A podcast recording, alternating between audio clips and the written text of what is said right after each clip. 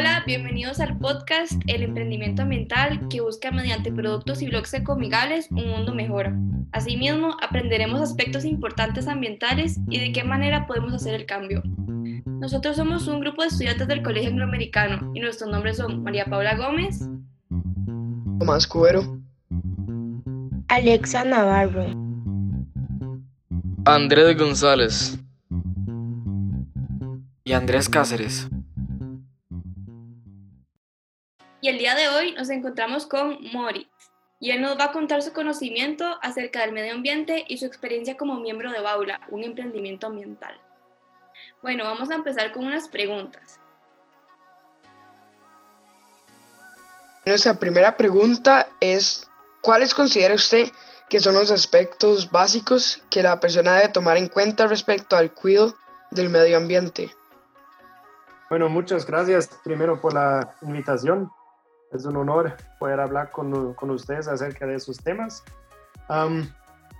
en mi opinión, el aspecto fundamental de, de, cuidar el medio ambiente es la información y la educación de, la gente, porque un, eh, digamos, es, muy complicado vivir de una forma más sostenible si, si no sabemos qué es sostenible y qué impacto tenemos con, con nuestras acciones. Entonces, para mí lo, más importante es educarse, informarse y, y ser más consciente de, del impacto que, que tienen todas las acciones. Muchas gracias. Eh, nuestra segunda pregunta es, ¿por qué en términos ambientales es importante que la persona tome conciencia de del uso de productos reutilizables. Claro. actualmente estamos viviendo en, una, en un mundo con una economía que está basada en, en muchos productos de un solo uso o de un uso con una vida, vida útil bastante limitada.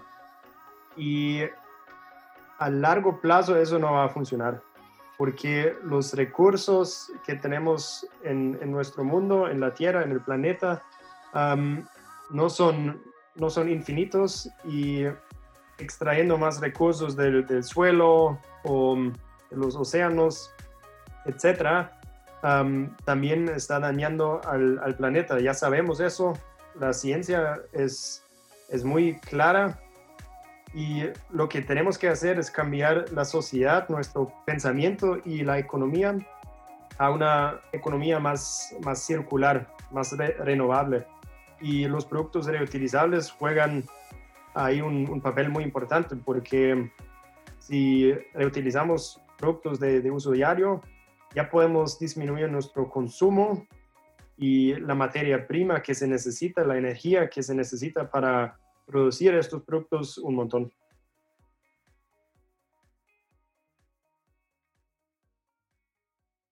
Ok, em, la siguiente pregunta es, si una persona desea informarse más respecto al tema, ¿qué sugerencias le puede hacer desde su conocimiento en el tema del medio ambiente?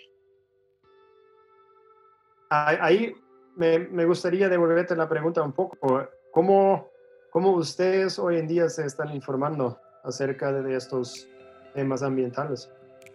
Bueno, yo, por ejemplo, yo creo que mediante las redes sociales, por Instagram, yo sigo a Baula, ¿verdad? Entonces veo que hacen como blogs y suben como eh, cosas como informándonos acerca del tema, así, eso es como yo, digamos, personalmente. Em, como que me doy cuenta del medio ambiente y lo que está pasando actualmente. Sí, súper. De fijo, esa es una forma. en redes sociales hay muchas páginas, muchos blogs que hoy en día están informando acerca de, temas ambientales. es bastante fácil encontrar información allá y creo que estamos viviendo en un tiempo con más información accesible que, que, que nunca antes. Entonces, uh, uno si, si, tiene una pregunta, la pone en, Google y probablemente le van a salir mil, dos mil páginas de muy buena calidad con las respuestas. Entonces, es una, es una cuestión de, de, curiosidad, en mi opinión, y de poner un poco de energía en, en educarse a uno mismo. Con Google, con YouTube, ahí hay un montón de vídeos gratuitos, también de muy buena calidad, con mucha información. y con las, redes sociales uno se puede educar, informar de manera gratuita y de manera súper fácil, ¿verdad? La siguiente pregunta es, ¿cuáles cree usted que son los factores que evitan que la mayoría de las personas no utilicen productos reutilizables que ayuden al medio ambiente? Ok, esa pregunta es un poco más, más compleja, ¿verdad? Hay, hay muchos factores. también hay estudios que, que, están investigando justamente eso y una cosa que, que siento yo que a veces previene un poco eh, este, este cambio de las personas es que muchos productos reutilizables, o por lo menos en el pasado, no ah, tienen la misma conveniencia para las personas.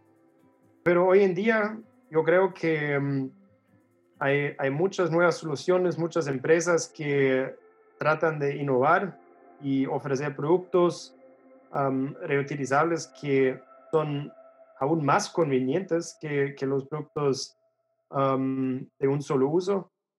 También yo creo que todo el tema del, del COVID y de la pandemia está, por lo menos con respecto al, al, como al mindset de las personas, un empuje a estos productos, porque si tienes un producto reutilizable personal como tu propio ah, vaso o tu propia pajilla, botella, etcétera, es mucho más higiénico porque no, no la tienes que compartir con otras personas, sabes de dónde viene, es de tu casa, de tu bulto y, y no hay tanto riesgo de contaminación, eso es otra, es otra ventaja. entonces, por este lado, la conveniencia creo que es un factor que tenemos que seguir atacando.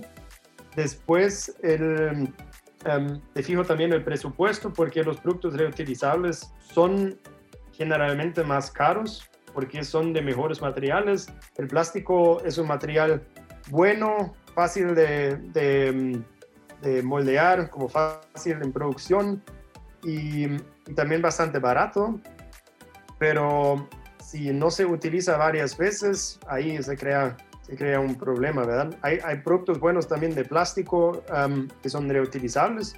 Nosotros no somos contra el plástico, sino contra productos de un solo uso porque no tiene ningún sentido. Y lo curioso es que reutilizando productos que son más caros de, de alta calidad, normalmente a largo plazo le sale a uno más barato que solo utilizar y seguir comprando productos de un solo uso. Ese es el segundo punto. Entonces, conveniencia, el presupuesto inicial, que a veces está un poco complicado. Y por último, de nuevo, creo que es la información, la conciencia de, de, las personas, que por dicha también va creciendo, pero ahí tenemos un montón de trabajo todavía para educar y convencer a, a toda la gente de que mm, eh, los productos reutilizables son mejores para, para ellos y para el planeta. La siguiente pregunta es, ¿qué impulsó la apertura de su emprendimiento ambiental Baula? Ok, nosotros de hecho hace como una o dos semanas cumplimos dos años, lo celebramos un poco en redes sociales con algunas promociones que vamos a tener durante el mes por si quieren aprovecharlos. y nuestro impulso principal era una mezcla entre nosotros siempre hemos querido emprender. Es una aventura bastante, bastante loca, bastante difícil, pero también como muy, muy divertida, digamos. Y por el otro lado, sabíamos el, el impacto que muchos productos um, tienen y sentimos que, que hay un, un, un, un, hueco en el mercado, un hueco, bueno, no solo en el mercado, sino también en la disponibilidad de plataformas en español que educan a la gente acerca del cambio climático, no solo satanizando el plástico, sino también viendo el, como el big picture del cambio climático. Entonces, por eso empezamos, empezamos la plataforma con Paula y la idea siempre era ser una, una, más que todo una plataforma donde la gente puede encontrar información, donde la gente también puede encontrar productos y que se involucre también en proyectos de activismo como de ley. Y sí, eso estamos haciendo desde hace dos años y es bastante divertido, pero también muy, muy retador a veces. Luego, ¿cuál es el principal objetivo del emprendimiento Baula? Sí, creo que justamente lo que les mencioné ahora, trabaja, quiere, quiere, con, con, con, Baula queremos ofrecer una plataforma sostenible de, de sostenibilidad que educa a la gente, es el punto más importante, que se también se está involucrando en proyectos de activismo. Y por último que, que ofrece soluciones de productos, de, de servicios que, que son una mejor opción para el planeta.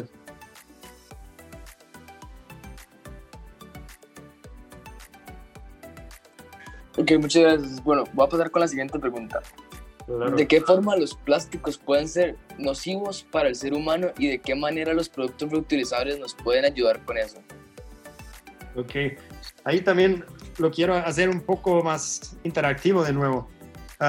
¿Qué piensan ustedes de los plásticos? O en general, ¿qué, ¿qué, les parecen los plásticos y qué creen ustedes que son formas en que pueden ser nocivos? Bueno, eh, yo sinceramente pienso que el plástico es, bueno, es un buen invento y todo, pero que se tendría que ser más reutilizable y no tendríamos que andar botándolo en los mares y todo eso porque es un gran daño para el, mundo en sí. Entonces, pienso que sí tienen buen uso, pero deberíamos tener como la mentalidad de reutilizarlo más en vez de lo uso y lo boto. Sí, estoy completamente de acuerdo de nuevo, lo mencioné antes, nosotros no somos de satanizar el plástico porque hay muchos usos que, que, tienen mucho sentido para el plástico. Decir que el plástico en sí es malo es, ah, es muy ignorante porque muchas innovaciones, el celular, la compu que estamos utilizando en este mismo momento, no, todo eso no, no sería posible sin plástico por lo menos a ese precio, em, para, para, que mucha gente pueda tener accesibilidad también a este tipo de producto y recursos para educarse, para ir al internet, etc. Entonces, el plástico en sí no es malo. Lo, lo, que es un problema bastante grande es el uso que le damos. Justamente lo que, lo, que vos estabas mencionando ahora. Si, si lo utilizamos una sola vez, y después lo botamos, es, es un desperdicio, ¿verdad? y lo, lo, que, lo, que, lo que yo pienso es que si logramos hacer más cosas reutilizables, sea de plástico o de madera o de, otros materiales, este es el objetivo principal. Ahora hablando de, productos, ¿verdad? Em, el uso diario. Porque esta es la, otra cosa, es que a veces la gente dice que sí, el plástico es malo y todo, pero um, después utiliza, no sé, cosas de madera, ok, está bien, pero para crear madera también tienes que cortar árboles, ¿verdad? sí hay formas sostenibles, pero um, es importante tener todas las opciones siempre en cuenta. Un, un buen ejemplo, de hecho, son, son las bolsas. Nosotros en, en Baula, hace como medio año, creo yo, lanzamos em, bolsas reutilizables. Y si ustedes ven como las tendencias y lo que hay en el mercado, la gente asocia bolsas reutilizables, bolsas ecológicas, siempre con bolsas de tela, de algodón. Pero si uno se se pone a investigar el impacto que tiene el algodón versus otros materiales como el plástico el polipropileno o el poliéster, etcétera, etcétera, uno se da cuenta que el, algodón, de hecho, es mucho peor, mucho peor que um, el, plástico, por ejemplo, en, temas de cambio climático, siempre hablando, ¿verdad? Um, obviamente es biodegradable, es una gran ventaja, pero si hablamos del impacto que tiene en el uso del agua o en um, las emisiones de CO2, ahí el plástico, una, una bolsa plástica es mejor que una bolsa de algodón. Ahora, obviamente la pregunta es cuántas veces vas a utilizar esta misma bolsa. Y la bolsa de, plástico del súper no la vas a utilizar 100 veces, ¿verdad? La vas a utilizar una vez en el súper y después, tal vez, una vez como bolsa de basura y con eso ya, chao. Entonces la vas a utilizar dos veces en, en total. Ah, mientras que puedes utilizar una bolsa reutilizable cientos uh, o mil veces, ¿verdad? Pero ahí lo que nosotros hicimos es comparar el, um, el poliéster reciclado con el algodón y resulta que uno tiene que utilizar una, una bolsa de poliéster reciclado, que es básicamente botellas PET recicladas y, y recicladas como, como, como bolsas. Um, una la tiene que utilizar como unos, unas 50 veces para, para que sea una mejor opción que una bolsa del súper, que uno solo utiliza dos veces. Y creo que sí, 50 veces es, un buen número si uno se compra una bolsa de, de, buena calidad. Es algo que es muy fácil de lograr, ¿verdad? Utilizarla 50 veces, como en 2, 3 meses, listo. Y probablemente la vas a utilizar 100 200, tal vez mil veces en tu vida y ahí tiene mucho sentido esa, esa bolsa reutilizable de poliéster reciclado. La bolsa de tela, por ejemplo, la tienes que utilizar um, 10 mil veces, si no me equivoco. Ahí en, nuestra página está el estudio. 10 mil veces para que sea igual a una bolsa del súper. Entonces, lo que quiero decir con todo esto es, es súper importante que nos informemos, porque a veces las cosas que son, que nos salen de, propaganda o, de tendencia, no siempre son cosas que en realidad son, son mejores. y ahora regresando a la, a la pregunta de, qué forma los plásticos pueden ser nocivos. En mi opinión hay dos formas. Número uno, hay plásticos que son, que, que, que emiten sustancias tóxicas. es el número uno, como el BPA, que ya casi no se utiliza o, no se utiliza mucho porque la gente ya sabe que el PPA no es bueno. otras sustancias que se pueden emitir, por ejemplo, si, si, tienes una botella de agua de plástico y con el sol y con el tiempo se sueltan como microplásticos o, otras sustancias tóxicas, esa es de fijo una, una, una cosa bastante nociva para el ser humano y después viene todo el tema de, los desechos. Si, una bolsa o cualquier producto de plástico llega al relleno sanitario, por ahí todo bien, pero lastimosamente llega mucha basura llega al mar, al océano. y ahí se va a estar convirtiendo en microplásticos poco a poco. Y resulta que nosotros ya que el microplástico normalmente es comido por o organismos muy pequeños o, plancton, como ese tipo de cosa, o directamente por, por, por peces. o los peces también se comen el plancton, etc. Y después nosotros los humanos, los seres humanos, consumimos también pescado, ¿verdad? Y hoy en día, básicamente todos nosotros aquí en el podcast Em, tenemos microplásticos en nuestro cuerpo y estos microplásticos vienen de basura que va al mar. Y este es el, segundo problema muy grande. Por eso estamos promocionando mucho el, uso de productos reutilizables porque con, estos productos podemos disminuir bastante nuestros eh, desechos y evitar que llegue al mar, evitar que se haga microplástico y evitar que nos contagiamos a nosotros mismos con, con microplásticos y, cosas por ese estilo. pues sí, la verdad es que tiene toda la razón. Y el tema de las bolsas está también súper interesante porque de, uno usa la bolsa plástica, como usted dijo una vez, y ya es todo lo que hace, y al mar o a donde sea. Pero bueno, siguiendo con la siguiente pregunta, eh, ¿cuáles cree usted que son los principales errores que se cometen día a día que afectan al medio ambiente y de qué forma podemos mejorarlo? Ok. Um, creo que eso de nuevo tiene, tiene que ver con, con, la ignorancia al final. Um, yo creo que un, un error muy grande es um, primero pensar que nosotros no podemos hacer nada, porque eso no es cierto.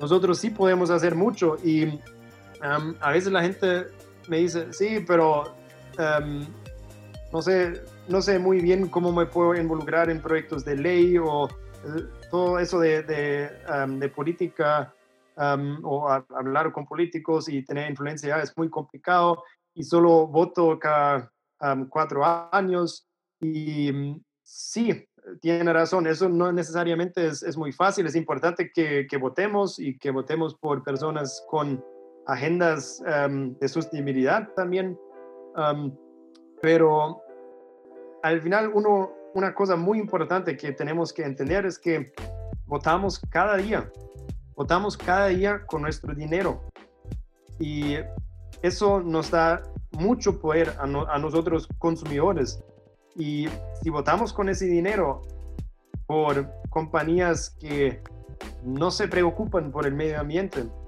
que están dañando um, el planeta por alguna manera u otra, por uh, emisiones de CO2, por um, una falta de un plan social, por, um, una generación de, muchos desechos, por ejemplo, sin, sin responsabilidad de reciclarlo eso, eso también es un voto, ¿verdad? Y nosotros básicamente le damos oxígeno a, a, estas empresas. Lo que podemos hacer cada día es votar por empresas que tienen agendas sostenibles, que tienen productos sostenibles, que se preocupan por sus trabajadores, que tienen una agenda social, etcétera, etcétera, etcétera. Y en mi opinión, es, es, este es un error muy grande que que mm, todo el mundo, incluso yo, ha, cometido, ha, cometido en su vida un mínimo una vez o muchas veces, que, piensa que no podemos tener un impacto. Y eso es, es lo lindo del capitalismo. Sí podemos tener impacto porque al final el que tiene el poder es el consumidor.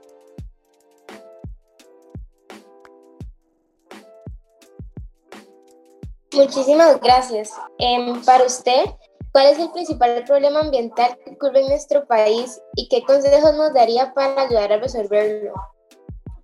Mm, ok, sí. Bueno, para empezar eso, yo no soy tico, ¿verdad?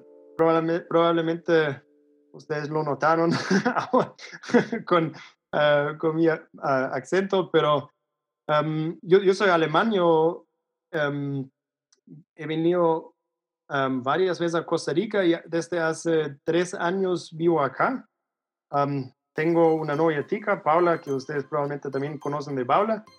Y a mí, sinceramente, me ha sorprendido qué nivel de sostenibilidad, sostenibilidad tienen acá en, Costa Rica. Entonces, primero que todo, creo que también deberíamos ser conscientes de que Costa Rica está haciendo cosas, eh, muchas cosas muy bien, ¿ok? por ejemplo, eso de mm, energía renovable, eh, que casi el 100% de la electricidad es renovable, es fantástico, ¿verdad? No conozco ningún otro país que, que, tenga eso. En Alemania todavía tenemos un 30%, 40% de, de carbono como coal, que es pésimo para el medio ambiente. Y ahí estamos luchando para también cambiar esto, pero es un proceso largo y tedioso y ustedes ya tienen el 100% básicamente de energía renovable y eso es algo que deberían celebrar y eso es algo que les debería dar mucho orgullo, ¿verdad? Pero de mi perspectiva, siempre hay, hay, también cosas que se pueden mejorar y creo que Costa Rica de fijo puede trabajar más en, en temas como las, la ley de, la pesca de arrastre, creo que es un buen ejemplo. También un ejemplo que ha ganado más atención en, los medios últimamente y en las páginas de redes sociales. como las, las normas de, de, la pesca es algo que se puede mejorar. Eh, las normas de la agricultura en general, como el uso de, pesticidas y, químicos, es algo que se puede mejorar, como con la piña, con, con el banano, etc. Ah, porque hay sustancias nocivas que se están utilizando y que se podrían regular un poco mejor. Y estamos luchando contra la perforación del, petróleo, contra esta ley que nos, no a nosotros, pero que permitiría de nuevo la exploración petrolera, que es algo pésimo, no solo de... es una pésima, idea, no solo por un, un, un, punto de vista ambiental, sino también económico, porque el que muy poca gente va, a beneficiarse de esto, muy poca gente que ya tiene mucha plata, que ya tiene mucho poder. Es una mentira que, que el pueblo se va a beneficiar. Y mm, además de eso, el, petróleo va, va, de salida. si, ustedes ven el precio del petróleo, no, está, no está creciendo como todos han prognosticado hace como 20 eh, años, porque hay tanta demanda y muy poco supply. No es así. Este año, por la primera vez, el precio um, bajó tanto que la gente estaba pagando um, para vender petróleo. El precio era negativo. Y eso tiene algo a ver con el COVID, eso tiene mucho a ver también con, con, con la demanda que bajó en abril de este año por esto, pero también son señales que el, el petróleo va de salida. Hoy en día es más barata la energía renovable, la energía solar, por ejemplo, es más barata que el petróleo. entonces, e, este tipo de cosas creo que es muy importante que, que, el pueblo costarricense defienda estos valores que tiene, defienda la buena posición, la buena imagen que tiene en el mundo y que trabaje, digamos, cada día en, la educación eh, de toda la gente que vive acá. Muchísimas gracias. Este, la última es, ¿qué ha aprendido usted sobre el ambiente durante los años que ha estado con Baula?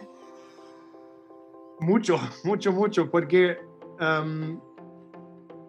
a, veces siento que, que la, mucha gente nos escribe con preguntas en redes sociales y a veces siento que, que la gente cree que nosotros sabemos todo y al final varias veces también si alguien me pregunta algo por Instagram, por ejemplo, tengo que ir a Google y buscarlo y así aprendo yo y así puedo compartir una, una respuesta buena con, con, la persona que me está preguntando. Pero, pero no es que yo o Paula o cualquier persona que, um, que, trabaja en este, um, en este um, en esta industria, digamos, o en, este sector de, ambientalismo o sostenibilidad, no, no es así que todos nosotros somos expertos en todos los temas. Entonces, yo he aprendido un montón de cosas. Eso de las bolsas me sorprendió un montón que, les conté hace como 30 minutos.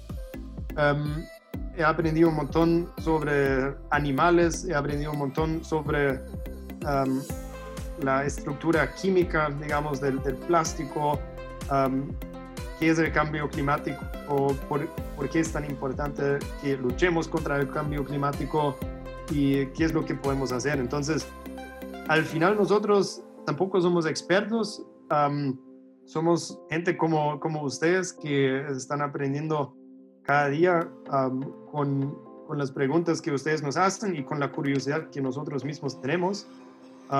y obviamente Paula nos ha ayudado un montón a poner más, más, más foco en, nuestra vida en, esos temas. Y eso ha sido algo bastante, bastante bonito y a mí me encanta aprender cosas, entonces por eso también me gusta mucho trabajar en todo ese tema con Paula, porque uno nunca, nunca, nunca deja de aprender.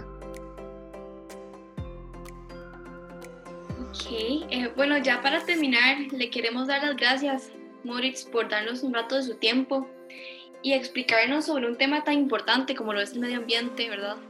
Y le queremos agradecer a todos nuestros oyentes por tomarse un tiempo en escucharnos y por su interés en el tema de emprendimientos ambientales. Esperamos que hayan aprendido algo nuevo y que les haya gustado, ya que todo fue llevado a cabo con mucho esfuerzo y cariño.